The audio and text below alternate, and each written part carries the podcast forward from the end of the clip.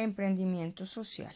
El emprendimiento social hace referencia a un tipo de empresa cuyo principal objetivo es buscar una solución innovadora a un problema grave de su comunidad.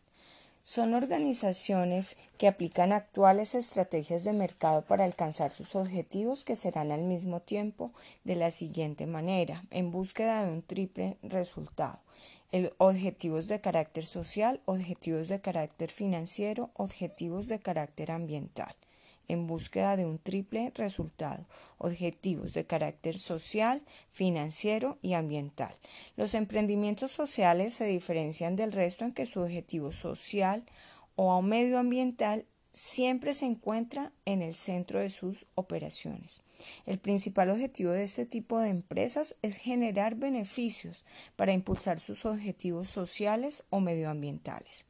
La organización inglesa CAF ha desarrollado un marco básico que distingue tres tipos de modelos de empresas sociales, según las cuales hay tres vías para crear impacto social.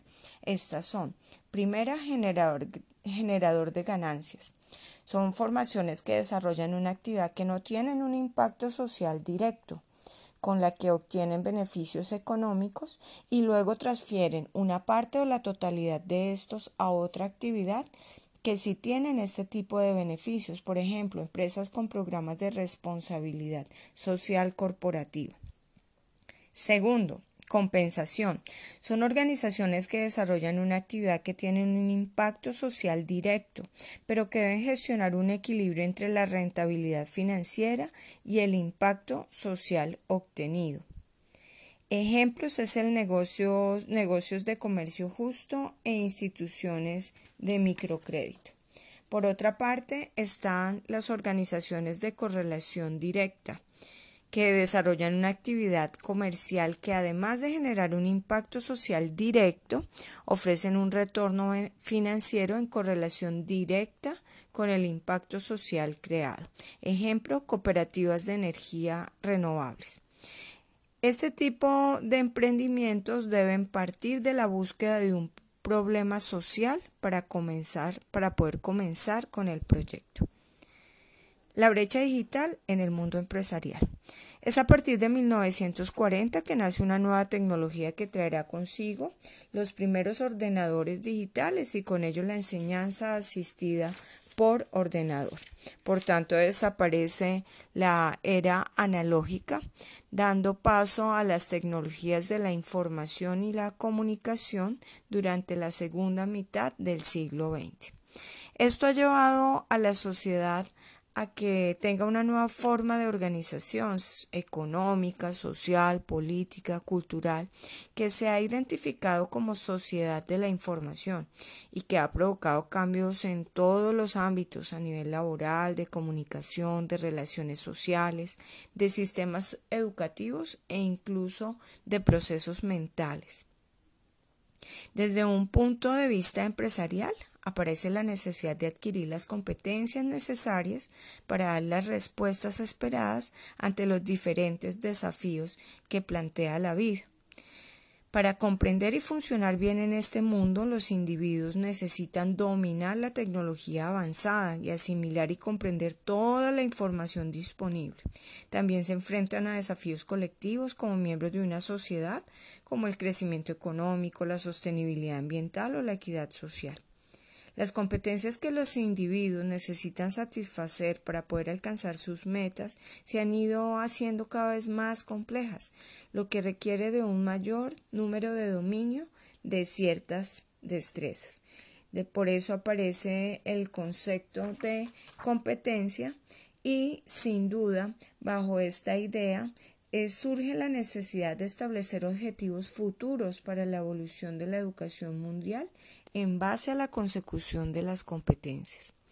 Una de las principales características ha sido que cualquier individuo tiene la capacidad de generar, acceder y compartir cualquier cantidad de información de manera prácticamente instantánea, gratuita y ubicua, es decir, desde cualquier lugar. Esto hace una conexión total entre los miembros de la sociedad. Las habilidades no solo se adquieren en la escuela, se localizan en contextos no formales e informales, llamando la atención el aprendizaje entre iguales. Las TIC, en su doble función, tanto de causa como efecto, han generado un mundo más diverso e interconectado, en el que los ciudadanos competentes necesitan, por un lado, como individuos aislados, dominar la tecnología avanzada, asimilar y comprender la mayor cantidad posible de información y como miembros de un colectivo, enfrentarse al crecimiento económico, a la sostenibilidad ambiental y a la equidad social.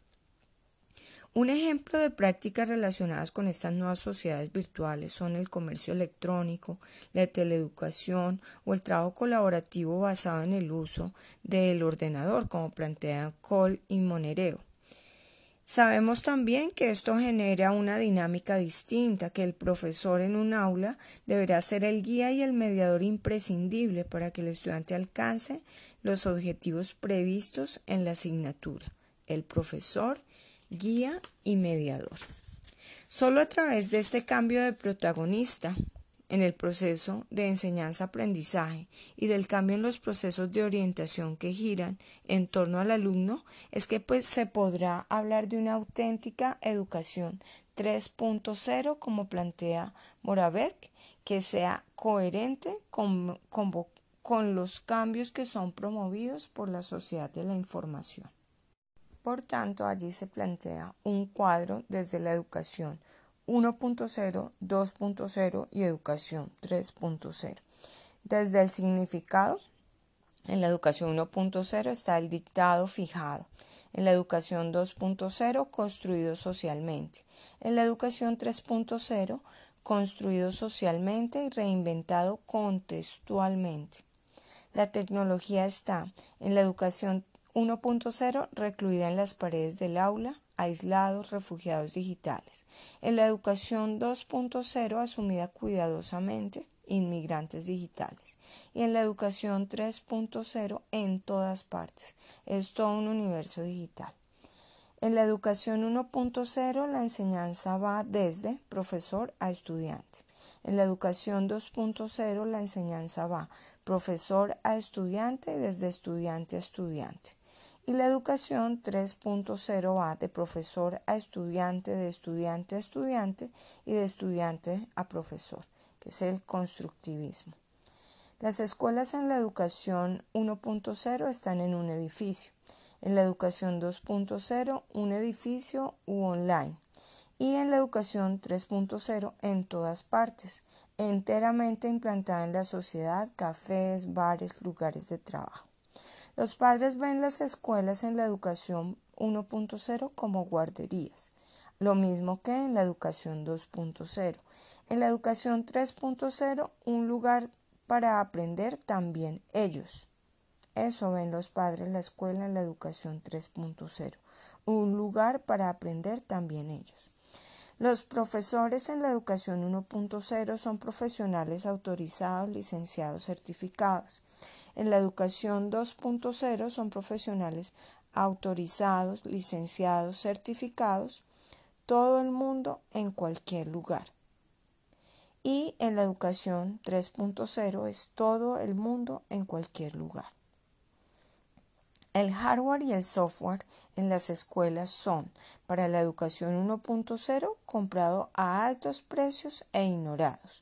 En la educación 2.0, de código abierto y disponibles a bajo precio. Y en la educación 3.0, accesible a bajos precios y usados intencionalmente, con un fin. La industria ve a los graduados en la educación 1.0 como trabajadores en una cadena de montaje eh, la industria ve a los graduados en la educación 2.0 como trabajadores en una cadena de montaje mal preparados para una economía del conocimiento. Y la educación 3.0 ve a la industria, o perdón, la industria ve a los graduados en la educación 3.0 como colaboradores, emprendedores y empresarios.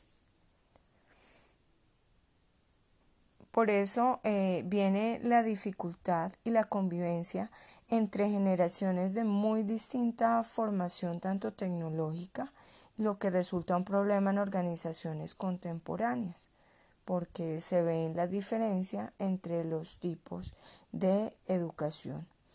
Por tanto, los planes de formación y las principales inversiones de los gobiernos, de las sociedades de la información, han puesto su foco en construir una economía basada en el conocimiento, lo que supone una puesta en valor del aprendizaje tanto individual como social. Además, en este sentido, una posible respuesta global ha sido una clara apuesta por las herramientas TIC, tanto a nivel cualitativo como cuantitativo.